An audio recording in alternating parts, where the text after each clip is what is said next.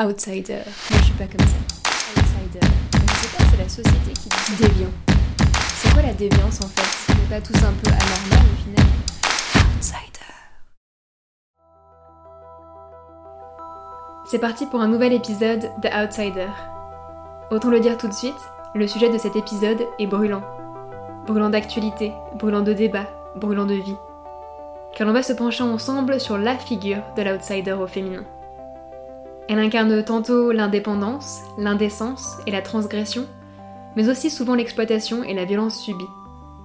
Elle est le sujet d'irrésolubles désaccords féministes, de débats sociétaux de piètre qualité au journal de 20 heures, de législation, souvent foireuse et mal adaptée.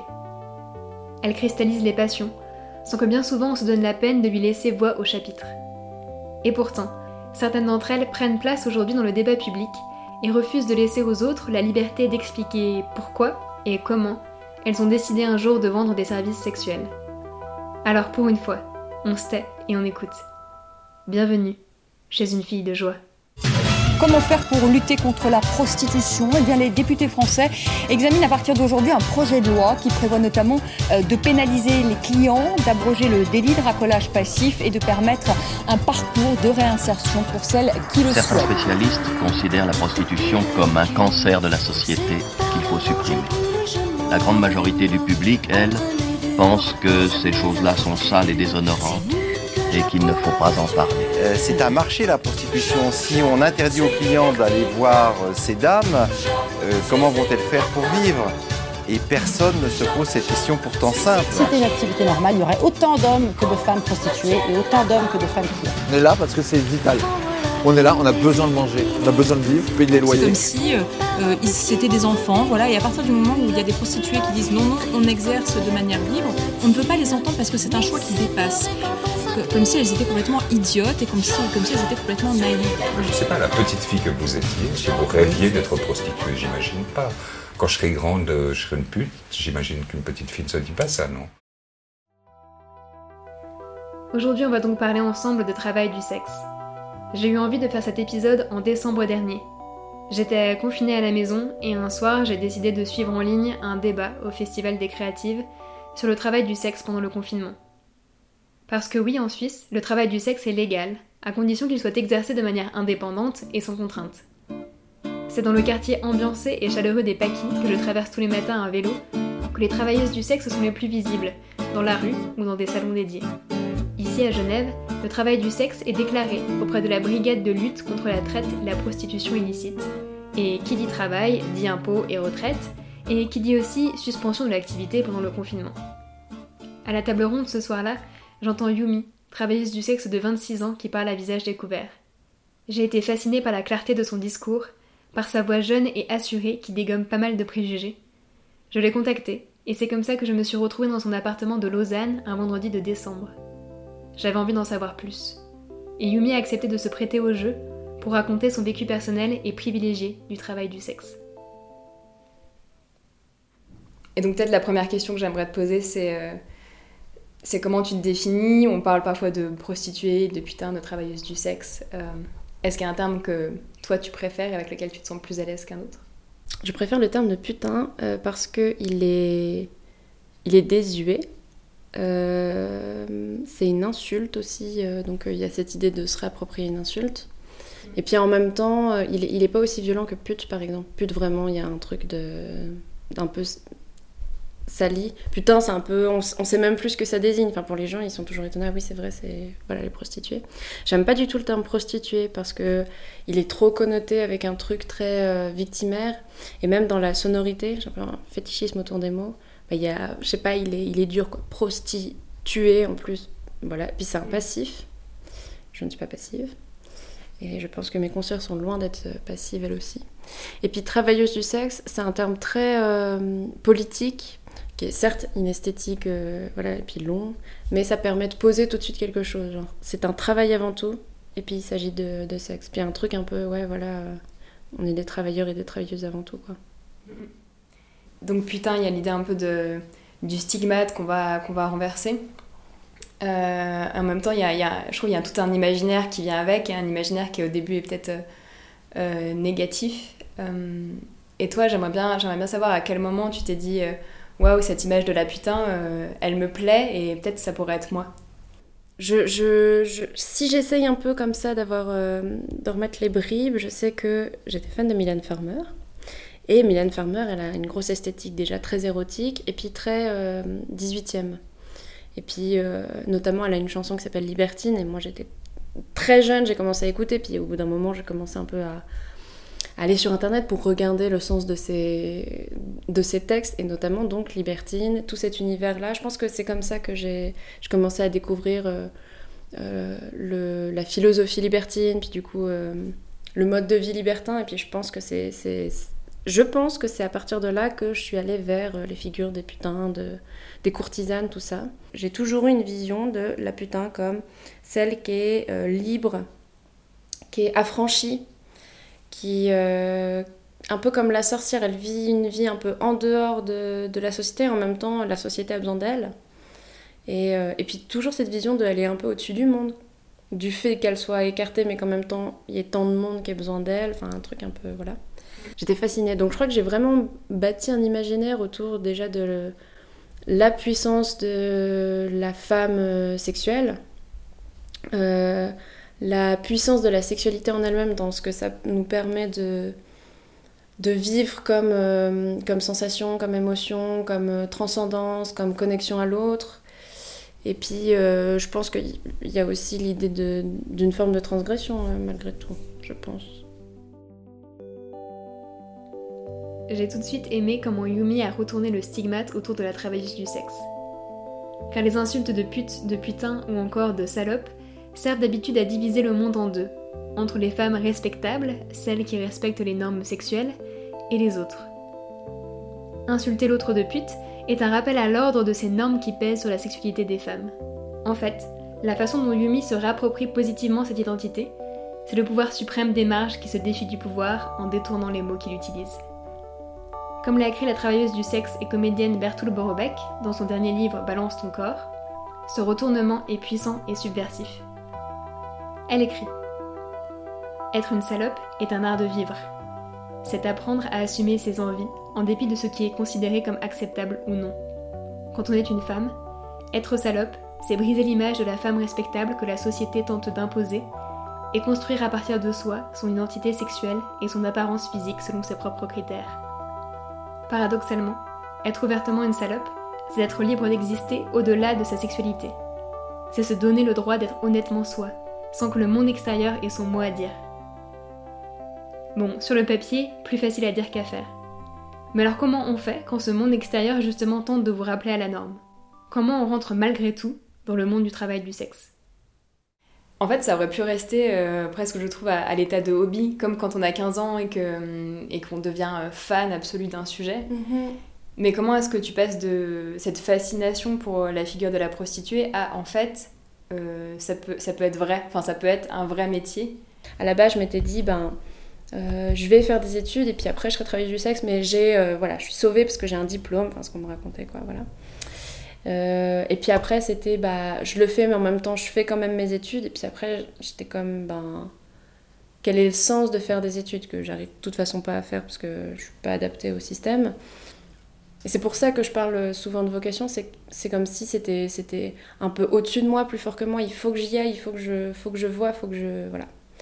Et, euh, et donc la première fois que j'ai eu un rendez-vous, ça s'est tellement bien passé que vraiment j'ai eu ce sentiment de, euh, un, je peux le faire, en fait ça va, deux, j'avais raison entre ce que j'imaginais puis ce que je vis, mais en fait ça se concrétise. Donc de toute façon ce qui est sûr c'est que ça m'a permis d'avoir confiance en moi ça a renforcé ou confirmé, je sais pas trop, mais en tout cas, voilà. Je... Ah oui, en fait, mes rêves peuvent exister dans la chair. Ce que j'imagine, je peux le créer. ouais, quelque chose de l'ordre de la création. Et puis, euh, et puis un sentiment vraiment de vocation de. Mais c'est.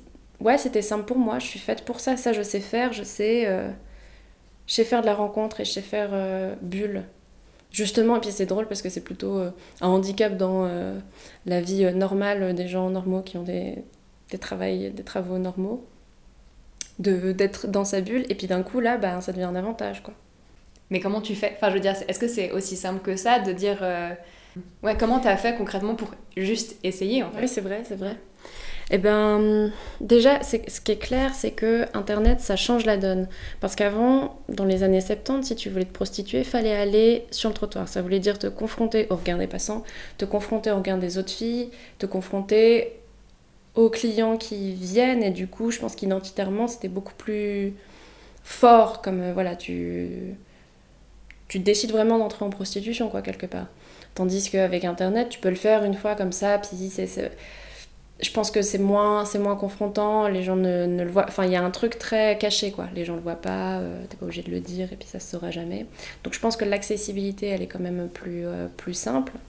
Je trouve que le passage de être une jeune femme à être une prostituée, il est quelque part facile parce que euh, on est déjà ultra sexualisé en tant que, en tant que femme. Et puis j'ai vraiment cette cette croyance que euh, l'identité femme se construit sur le fait de savoir créer du désir chez l'homme ou pas, et que c'est le regard masculin désirant qui nous valide ou non en tant que femme. Donc en fait, on se construit là-dessus. Je dirais, tous ces trucs qu'on fait de cosmétiques, de machin, de bidules, de s'épiler, de trucs, de ah, se juger entre nous sur notre désirabilité par rapport à ce qu'on imagine du regard masculin.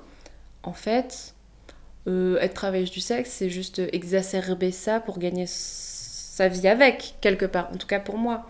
C'est pareil, euh, la sexualité euh, des femmes, elle est vachement construite sur satisfaire les hommes. Donc en fait, en fait, on est quand même, je trouve, très construite pour être des putes. Fondamentalement, quand on est construite euh, en, tant que, en tant que femme dans notre société. Et puis moi, ce que ça m'a permis, c'est de conscientiser en fait que ce que je fais dans mon, dans mon boulot, qui du coup sont des compétences. Savoir séduire, savoir être accueillante, savoir répondre au code de la féminité parce que c'est ce qui est attendu de moi dans mon boulot. Bah en fait, je suis ok de faire ça parce que je suis payée pour ça. Puis je suis plus ok de le faire euh, d'office euh, dans le reste de la, de la vie. Quand je parle de sexualité avec euh, des potes à moi, filles, franchement, il euh, y en a plein qui euh, sont pas du tout au centre de leur sexualité, qui ont construit leur sexualité euh, pour satisfaire les hommes, y compris des personnes qui sont très libres sexuellement, qui sont très en conscience et tout, mais vraiment, elles ont été construites comme ça. Donc, et puis elles sont, elles sont capables de dire, ouais, je me rends bien compte que moi, en fait, je fais tout pour satisfaire le gars en face, alors qu'elles sont pas putes. Je trouve que les seules nanas qui devraient être au service de la sexualité des mecs, c'est les putes, parce qu'elles sont payées pour ça et que c'est ok. Puis qu'en vrai, les autres nanas, elles devraient être centrées sur elles alors en fait, entrer en prostitution, ce ne serait finalement qu'une transition normale pour toute jeune fille qui a appris les normes de la féminité Y a-t-il alors une vraie distinction entre le travail du sexe et le reste de la société? C'est ce qu'ont mis en doute certaines féministes comme Paola Tabet, qui parlent de continuum économico-sexuel du mariage à la prostitution. Dans les deux cas, la sexualité est insérée dans des transactions économiques. Mon corps contre la sécurité du mariage, par exemple. Mais quelle différence alors? Chez les travailleuses du sexe, la transaction économique est consciente. Ici, l'échange est explicite et se fait dans le cadre d'un travail tarifé. Alors le travail du sexe, un métier comme les autres? Comme on a cette vision que ouais c'est facile la prostitution, enfin voilà t'as juste à... En fait tu conscientises pas du tout que t'as besoin de plein de compétences. Moi la première, hein, je me disais mais oui je vais être là allongée sur mon lit et les gens viendront me jeter euh, de l'argent et puis me faire l'amour. J'exagère mais c'était un peu, un peu ça. Non en fait c'est un... Déjà, moi, tel que je le fais, c'est en indépendante, donc j'ai les mêmes, euh, j'ai les mêmes problématiques que tous les, tous les indépendants, à savoir euh, ben, faire ma pub, euh, faire mon marketing, trouver ma clientèle, faire mon secrétariat, tout ça. Bah, déjà, ça, ça demande des, des compétences. Je pense qu'il y a aussi une compétence qui est de savoir tenir un budget. Quand tu as de l'argent à chaque fois que tu fais une passe, que tu as un rendez-vous, ben, la gestion de la thune n'est pas, est pas la même. C'est un peu la problématique, je trouve, de, pas mal de travailleuses du sexe. C'est de le faire une première fois, puis de jamais conscientiser euh, le fait qu'on devient une, une, putain et qu'est-ce que ça veut dire? Ce que je comprends tout à fait, parce que la stigmatisation, elle est tellement forte qu'on veut surtout pas être une pute. Ça, c'est très drôle, quoi. Toutes les putes avec qui j'ai bossé, ce sont pas des putes. T'as des nanas, ça fait 7 ans qu'elles le font qu'un mois. Et puis la problématique avec ça, c'est que du coup, ben, comme tu te penses pas comme étant travailleuse du sexe, c'est-à-dire que si tu dis ah je fais ça qu'un mois, donc c'est pas grave si je dépense ma thune, bah, tu mets jamais de côté. C'est un peu des problèmes qu'on a eu là avec la Covid, c'est de voir qu'il y a pas mal de travailleuses du sexe qui ne savent pas euh, garder l'argent parce que cet argent est soit mal connoté, soit parce que justement il n'y a pas de vision à long terme. Et pour pouvoir avoir une vision à long terme de, de son métier, il faut pouvoir se, se penser comme identitairement comme étant travailleur de. Après, euh, concrètement, ben, il faut des compétences euh, très humaines, parce que c'est un boulot au contact des humains, donc il faut pouvoir euh, à la fois avoir des compétences psychologiques, comprendre la personne qui est en face, savoir accueillir l'autre, savoir être à l'écoute, puis c'est pas c'est pas du tout naturel tout ça. Mm-hmm. et en même temps, il faut des compétences de séduction, parce que c'est pas juste euh, que on n'est pas on n'est pas juste des psys, on doit aussi savoir séduire euh, la personne qu'on a en face de nous, savoir lui plaire, savoir mettre la personne à l'aise, tout ça. Après, il faut des compétences sexuelles concrètes. Euh, ben, il faut savoir comment fonctionne le corps de l'autre, comment on va créer du désir chez l'autre, tenir le désir de l'autre, emmener l'autre à la jouissance, en même temps avoir une forme de créativité sexuelle, en même temps avoir une forme d'adaptation à la sexualité euh, de l'autre, une compréhension du corps de l'autre, tout ça.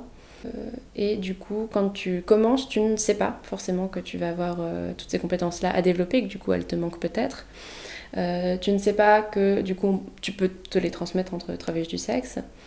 et puis du coup, les conséquences de cela, c'est que moi quand j'ai commencé, ben ouais, il y avait des moments où je me sentais un peu démunie, où j'étais en fragilité. En plus, vraiment, j'ai commencé jeune. Et euh, je pense que j'ai eu de la chance d'être tombée sur personne qui, qui, a été violent et surtout que j'ai quand même bien les pieds sur terre. Mais vraiment, euh, forcément, j'avais 18 ans. Il y avait des trucs que je comprenais pas trop. Je me mettais peut-être, euh, j'avais plus facilement peur et je me mettais peut-être plus en danger que je ne le ferais aujourd'hui, avec le recul de l'expérience. Enfin voilà, c'est pas un métier comme les autres. C'est un métier qui demande beaucoup de, beaucoup de compétences et beaucoup de force aussi.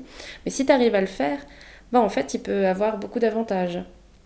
Entre autres, le rapport entre euh, l'argent gagné et le temps disponible, notamment pour les mères célibataires par exemple, ben, c'est quand même plus simple pour pouvoir gagner sa vie, euh, nourrir son enfant et avoir du temps de qualité avec euh, son enfant, par exemple.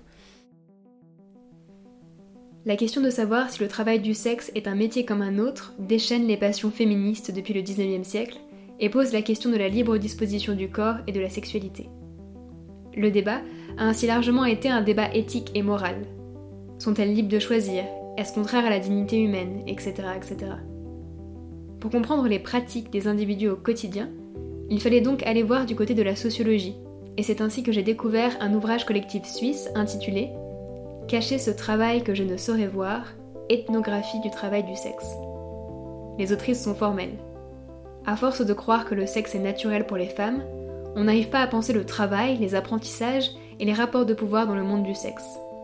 En bref, on oublie toutes ces compétences que Yumi a découvertes ou acquises, seule ou collectivement, lors d'une véritable carrière dans le travail du sexe. Mais il y a une question qui revient tout le temps, comme pour souligner la spécificité de ce métier. Comment conjuguer vie privée et travail quand le travail, c'est du sexe? C'est un taf où il y a beaucoup des extrêmes et pas beaucoup de nuances. Et puis les extrêmes, c'est un peu soit euh, je me barricade euh, totalement pour ne rien vivre avec le client et qu'il n'y ait rien qui passe, ce qui n'est pas sain d'un point de vue euh, psychique. Faut pas, enfin, la dissociation, puis euh, ce n'est pas bon du tout, faut pas faire ça. Soit c'est euh, un peu plus les, les, personnes qui vont, euh, puis je sais que je suis passée par là aussi, qui vont kiffer le boulot, qui en tout cas ont un regard positif dessus, c'est ah je vais donner de l'amour donc je m'ouvre complètement. non, c'est un métier quand même, il faut pouvoir se structurer, sinon c'est le meilleur moyen pour être utilisé, pour être usé euh, émotionnellement ou psychiquement, tout ça machin. Donc, d'autant que le travail du sexe, c'est un travail d'intimité. Et puis, c'est un travail, entre guillemets, de, jeu de situation amoureuse.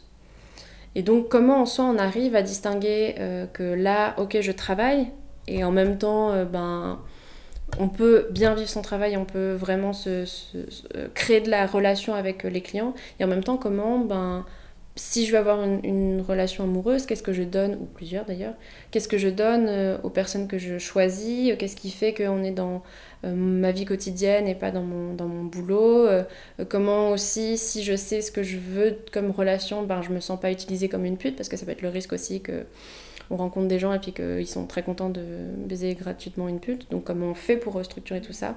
Et vraiment, pour moi, c'est de se dire, ok, c'est quoi le, c'est quoi le mois putain? C'est quoi le mois quotidien?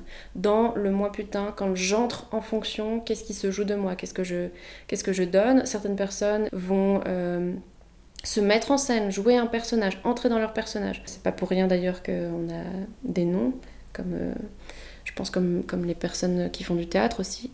Un truc, moi, qui m'aide à entrer en fonction, c'est de ritualiser euh, ma préparation. Par exemple, de prendre une douche, de mettre de la crème, de me maquiller d'une certaine manière, peut-être d'utiliser euh, certaines choses que j'utilise pas forcément dans ma vie quotidienne. Des, choses symboliques qui me permettent de me dire, ok, j'entre en fonction. Euh, et puis, dans ma vie perso, ben, c'est, je pense, très important pour moi de ne pas être dans la séduction justement de me dire ok mais ça c'est ok dans mon, dans mon boulot c'est mon métier puis dans ma vie quotidienne ben je relâche un peu je j'essaye de lâcher tout ça puis je sais que ça c'est beaucoup avec le temps que j'ai appris à faire ça de dire mais en fait euh, il faut absolument que je sois naturelle dans, mon, dans ma vie perso et que je sois aimée pour qui je suis. Puis du coup ben, ça m'oblige moi à me faire confiance à, accepter mes fragilités puis à les donner à voir aussi. Euh, en réalité je pense que ma position est bien plus confortable que, euh, que, toutes mes consoeurs qui se outent pas. Et je le constate avec. Euh, moi, j'ai des potes qui font ce boulot-là puis qui s'outent pas. Et en fait, je, je pense qu'elles souffrent plus que moi. Euh, parce que devoir cacher toute une partie de sa vie, c'est très dur. Et voir, ça peut être très violent. avoir cette peur du rejet permanente si jamais on le découvrait, ben c'est pareil, c'est très violent. Et puis surtout, ça, je pense pas que ça, je pense pas qu'on puisse euh, exercer le travail du sexe de manière sereine avec l'idée permanente que si on le découvre, euh, ça nous met en péril ou ça met nos relations euh, en péril. On est obligé d'avoir un regard négatif sur ce qu'on fait de toute façon si on l'assume pas pleinement. et puis je trouve que c'est une charge mentale en fait qui est trop lourde, basiquement. Je trouve que affirmer, voilà, je suis travailleuse du sexe, oui, ça demande. Enfin, c'est un coming out. Et je pense que, comme tous les coming out, c'est hyper dur sur le moment. Ça demande euh, un putain de courage sur le moment. Ça demande de faire un putain de tri. Ça demande de, vraiment euh, avoir confiance en soi et se s'ancrer en soi et se dire bah voilà, moi, je suis plus importante que les préjugés. Euh, mais je trouve que même si c'est dur sur le coup, après, c'est beaucoup plus confortable. Quand tu choisis le travail du sexe puis que tu t'affirmes comme tel, en fait ça fait vite du tri. Le coming out est une question de survie. Cette phrase semble faire un écho malicieux aux autres épisodes de ce podcast. Faire son coming out pour revendiquer politiquement ce métier et ne pas être dans le dégoût de soi, des autres filles et des clients. C'est peut-être l'écrivaine et travailleuse du sexe genevoise Chrysélédis Réal qui a posé le plus de poésie et de sens féministe sur la prostitution en assumant et en revendiquant cette activité comme politique. Celle qui a commencé à se prostituer pour échapper à la misère en Allemagne au début des années 1960 est encore aujourd'hui une source d'inspiration. Elle écrivait en 1977, dans son carnet de bal d'une courtisane, Se prostituer est un acte révolutionnaire. Rien ne me vole, rien ne me viole. Je prends et je ne me rends pas. Seule maîtresse à bord de mon corps, et la nuit tout entière est ma cuirasse cloutée d'or. Suis-je présente? Suis-je absente? La liberté m'éclate dans les doigts, comme une lourde grenade pleine de fric. Alors évidemment, la grande majorité des travailleuses du sexe dissimulent en fait cette activité dont elles ont appris à avoir honte. Une honte tenace qui pénètre même au sein de l'entre-soi des lieux de la prostitution. Moi j'ai bossé, euh, d'abord j'ai bossé en Belgique, dans des, euh, c'est une fois dans un, bordel, c'est-à-dire euh, un lieu où euh, on est plusieurs filles et puis les clients viennent et puis ils prennent soit une demi-heure, soit une heure, soit une heure et demie, soit deux heures. Autant dire qu'une demi-heure c'est vraiment une passe quoi. Euh, j'ai bossé dans ce qu'on va appeler des salons de massage. Alors pourquoi est-ce qu'on appelle ça des salons? Je ne sais pas, par hypocrisie, parce que on, il faut jamais dire, il faut jamais parler de la sexualité de manière euh, concrète, encore moins dans euh, la prostitution. Et puis en Belgique, c'est pas c'est pas euh, réglementé comme et autorisé comme ici en Suisse, c'est toléré. Donc c'est pour ça aussi qu'on prend le détour de, du salon de massage érotique. Comme ça, c'est pas vraiment de la prostitution, c'est un massage érotique. Voilà. Et ici en Suisse, donc où le travail du sexe est légal et réglementé, il y, a des, lieux où tu peux exercer le travail du sexe de manière euh, consciente et concrète. Et puis, ben, selon, les, lieux, il n'y a pas la même manière de fonctionner. Tu as, des lieux, euh, tu loues une chambre, peut-être, je sais pas, 100 francs par jour. Et puis après, tu te débrouilles pour faire et ta com, et tes passes, tout ça, machin, ça te, ça te regarde. Il y a d'autres lieux où c'est euh, le, ce qu'on va appeler le salon qui prend en charge la com et le fait de faire venir les clients. Mais du coup, ils prennent un pourcentage sur tes prestations. Puis c'est eux qui posent euh, le prix des prestats pour que ce soit égalité auprès de tout le monde. Et puis voilà. Donc vraiment, ça dépend un peu de. Ouais, ça, prend plusieurs formes. Mais en gros, c'est pas, c'est pas comme au 19e siècle où il y avait vraiment des lieux dédiés qui étaient aussi des lieux sociaux. Ça n'existe plus, ça, hélas, j'aimerais bien. C'est plutôt, euh, ben voilà, il y a des lieux où tu viens discrètement, euh, il y a des chambres, il y a des filles, et puis tu viens faire ta passe, quoi. Et aussi un truc qui m'intéressait dans ce que tu disais des rapports entre prostituées. Euh, on a tendance à parler des prostituées ou des travailleuses du sexe. Euh, et tu parlais un peu de méfiance et je me demandais d'où est-ce qu'elle venait cette méfiance. Est-ce que c'était est-ce que c'était parce que c'était tellement stigmatisé ou est-ce que parce qu'il y a une concurrence aussi entre travailleuses du sexe pour les clients?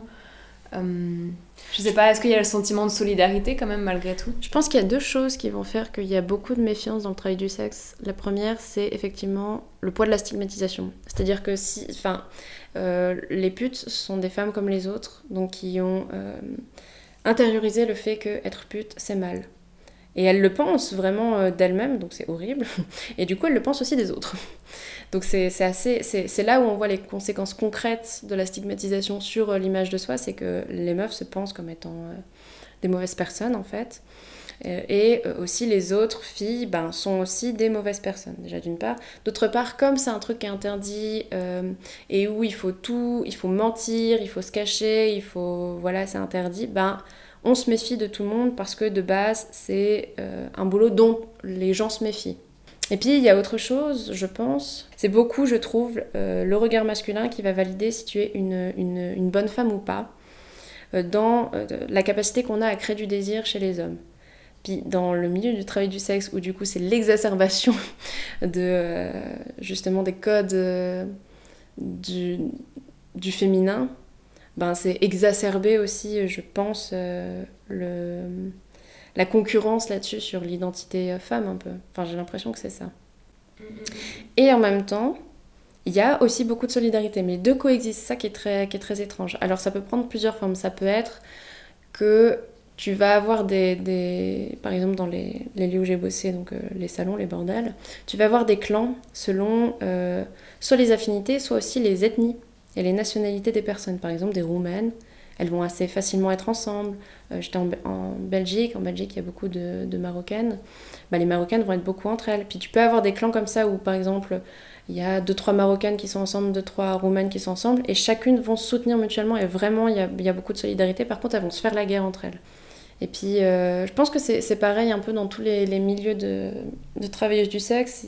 Même dans la rue, ben, il y a, des, y a des, un peu des territoires où les filles, elles se connaissent et tout, mais il y a d'autres territoires où c'est un peu euh, les ennemis, entre guillemets. Puis s'il y a une nouvelle fille, le premier réflexe, c'est quand même d'être ultra méfiante.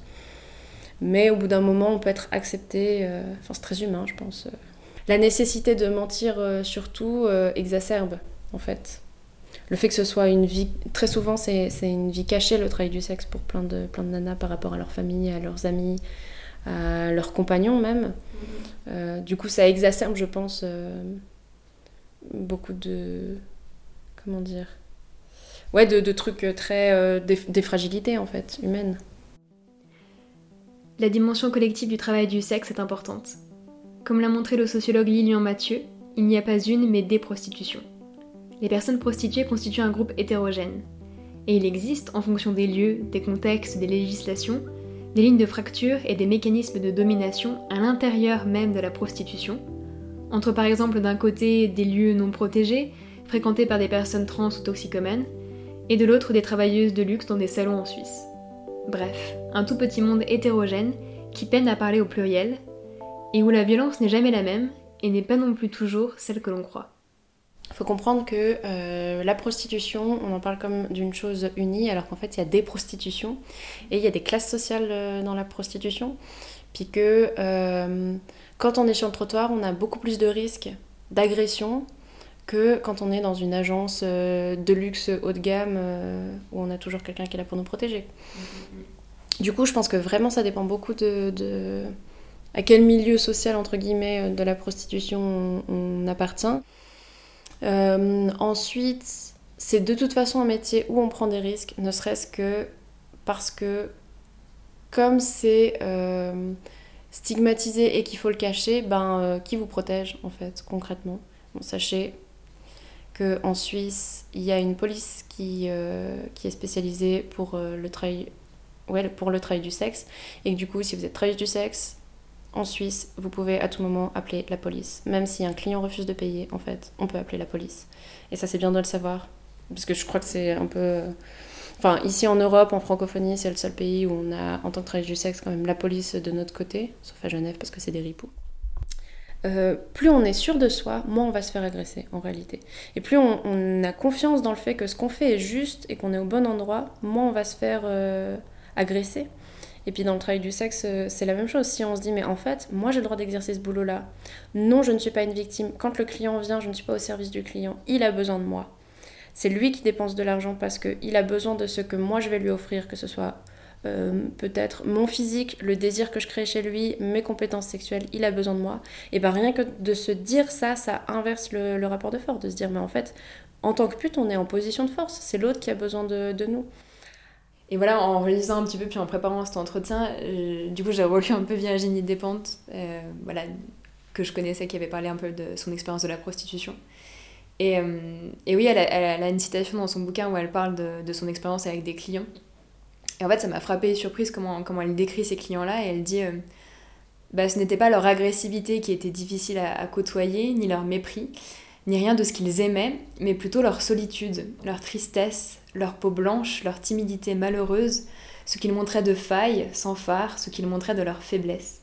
Et euh, qu'est-ce que t'en penses? Est-ce que ça fait écho à des rencontres de clients que tu as pu avoir? Oui.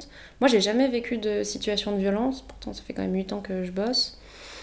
Par contre, on est au contact de la fragilité, beaucoup, et puis des mots, en fait, euh, MAUX, de, de la société, et surtout des hommes, du coup, parce que notre clientèle est principalement euh, masculine.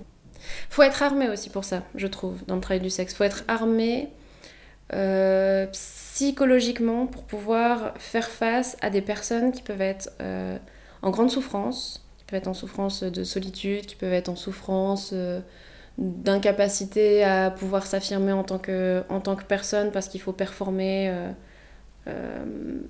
d'être un bon père, d'être un bon homme, d'être un bon mari, tout ça machin, puis que fondamentalement c'est pas ça qu'ils ont envie d'être. Euh, la souffrance de pas réussir à créer de la relation, la souffrance de pas être touché, la souffrance de pas réussir à euh, accepter euh, ses envies sexuelles qui sont particulières. Enfin, ouais, on est beaucoup au contact de fragilité, puis de, effectivement de souffrance. Pas que de la souffrance, bien sûr, mais il y a effectivement cette part-là qui, à mon avis, est la plus, effectivement, la plus dure à, côtoyer.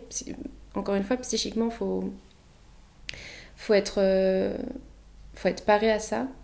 Moi, le travail du sexe me permet de constater qu'on est dans une société qui est beaucoup construite sur des mensonges. Euh, et puis que tout le monde se raconte ses mensonges et ses histoires, tout ça machin, mais qu'en fait, il faut des espaces de décompression pour euh, maintenir le mensonge. Le mensonge de la monogamie, par exemple, hein, voilà. Donc, où est-ce qu'on peut aller pour juste euh, lâcher? Ben, il n'y a pas d'espace à part chez les travailleuses du sexe. C'est ce qui prouve aussi que les travailleuses du sexe sont absolument, je trouve, nécessaires au fonctionnement d'une société. Mais alors, dans un contexte où l'agenda politique et moral des sociétés produit la forte stigmatisation de la prostitution, comment montrer cette utilité sociale de la prostitution? Comment se mobiliser collectivement pour changer les choses? Lilian Mathieu a étudié les premières mobilisations collectives de prostituées dans les années 1970. Les travailleuses du sexe occupent des églises pour revendiquer un statut et s'opposer aux violences policières. Mais ce genre d'action est rare et qualifié d'improbable. Comment agir en effet ensemble quand on ne se reconnaît pas sous une même identité ou un même statut? Quand la plupart sont trop précaires même pour avoir les ressources pour se mobiliser Finalement, pour Yumi, l'engagement passe moins par la défense des droits collectifs par le changement durable des mentalités en donnant l'exemple. Moi, j'ai cette vision-là euh, qu'on dit idéaliser du travail du sexe alors qu'en vrai, ben, moi c'est ma réalité. Puis que sur les autres métiers, quand on idéalise les autres métiers, personne n'est blâmé quand on dit oh, mais infirmière c'est tellement incroyable, tu sauves des gens. En vrai, euh, c'est un métier qui est hyper dur. Et personne te blâme si tu suridéalises le fait euh, que infirmière pour toi ça veut dire aider les gens et que c'est beau. Et puis, euh, et puis justement, comme il n'y a que des visions hyper négatives sur, le, sur le travail du sexe, ben déjà tout le monde pense qu'être une pute c'est horrible. Euh, et puis du coup, euh, ben, moi je suis pas d'accord avec euh, le sens que donne la société à la prostitution. Et du coup, j'ai envie de le changer. Mais pour ça, ben, il faut... déjà, il faut avoir... donné à entendre en tout cas un autre discours. Pour créer du sens, il faut le faire, ce sens. Et puis, je crois beaucoup au fait qu'il faut des, figures auxquelles on peut s'identifier. Parce que je sais que moi, dans mon processus de... comment dire d'affirmation de moi et puis de, de la manière dont j'ai donné du sens au travail du sexe, en fait, c'est le fait d'avoir vu des figures fortes affirmer ce boulot-là, l'assumer et puis lui donner du sens qui m'ont déjà autorisé à faire ça puis qui m'ont inspiré pour le faire. Tu vois, tu prends n'importe quel article de, journal basique qui va traiter de prostitution, oui, le plus vieux métier du monde. Si c'est le plus vieux métier, elles sont où les putes dans l'histoire? Non mais c'est vrai, concrètement, elles sont où? Dans l'histoire, les putes. Elles ont été totalement effacées. Alors que si on creuse un petit peu, on se rend compte qu'il y a beaucoup de femmes puissantes qui étaient soit des putains, soit des courtisanes. Et ça, c'est toujours effacé. Je veux dire, toutes les, alors tous les, rois de France avec euh, toutes leurs maîtresses, leurs favorites, leurs trucs, il y a plein de putes dans l'histoire, c'est toujours effacé. C'est oui, la favorite du roi. Ouais, c'était une pute à la base. Pourquoi tu ne le dis pas? Pourquoi tu mets pas en avant que ce qui lui a permis euh, d'arriver quand même au sommet, surtout en tant que femme, c'est parce qu'elle avait des, c'est parce que c'était une pute, donc elle avait euh, des talents de séduction, de capacité à tenir un homme sur le long terme par la sexualité, par la séduction que d'autres femmes n'avaient pas. Et ça, c'est complètement effacé. C'est terrible qu'à la fois il y a, cette présence vraiment de la figure de la putain au même titre que la figure de la maman, donc dans nos inconscients qui est là, qui nous construit de base. En même temps, on dit le plus vieux métier du monde, en même temps, il n'y a pas de figure qui existe. Donc comment euh, le monde peut euh, se référer à qu'est-ce que c'est que d'être une pute? Et c'est qui les putes? En tant que personne, en tant qu'individu, pas en tant que groupe un peu comme ça, mais en tant que vraiment des, des humaines qui ont existé. Et puis en même temps, en tant que pute, comment tu te penses? Comment tu te penses dans une lignée? Mon ambition, moi, ce serait de dire, mais comment je peux laisser une trace euh, qui permettrait de dire, ouais, c'était une travailleuse du sexe, mais en fait, pas euh, juste je parle de travail du sexe, mais peut-être euh, j'écris des bouquins ou je. que sais-je, mais pour, pour montrer qu'on peut être pute et puis marquer le monde en fait. Merci Yumi. Avec Yumi, on a parlé de vocation, du sexe comme travail, de mensonges et de notre patrimoine putain caché. On a montré que parfois nos grands principes ne collent pas au réel, et qu'il n'y a pas une mais une infinité d'expériences différentes du travail du sexe, et que peut-être le premier des combats, c'est d'arrêter de dire putain quand on se prend le pied dans le coin de la table.